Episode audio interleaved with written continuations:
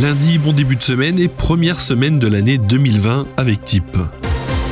Pour la matinée, le territoire sera gelé sur une bonne partie du pays avec des bancs de brouillard épais. Cependant, sur le quart sud-est, quant à lui, sera ensoleillé sans gelée ni brouillard avec des températures allant jusqu'à 8 degrés pour la matinée.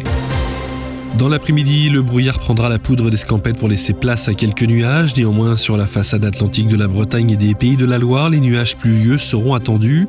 Sinon, de manière générale, rien à déclarer sur le territoire.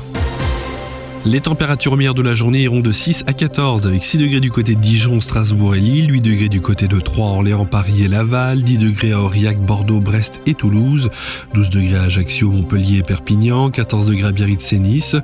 Bon lundi et à demain dès 6h.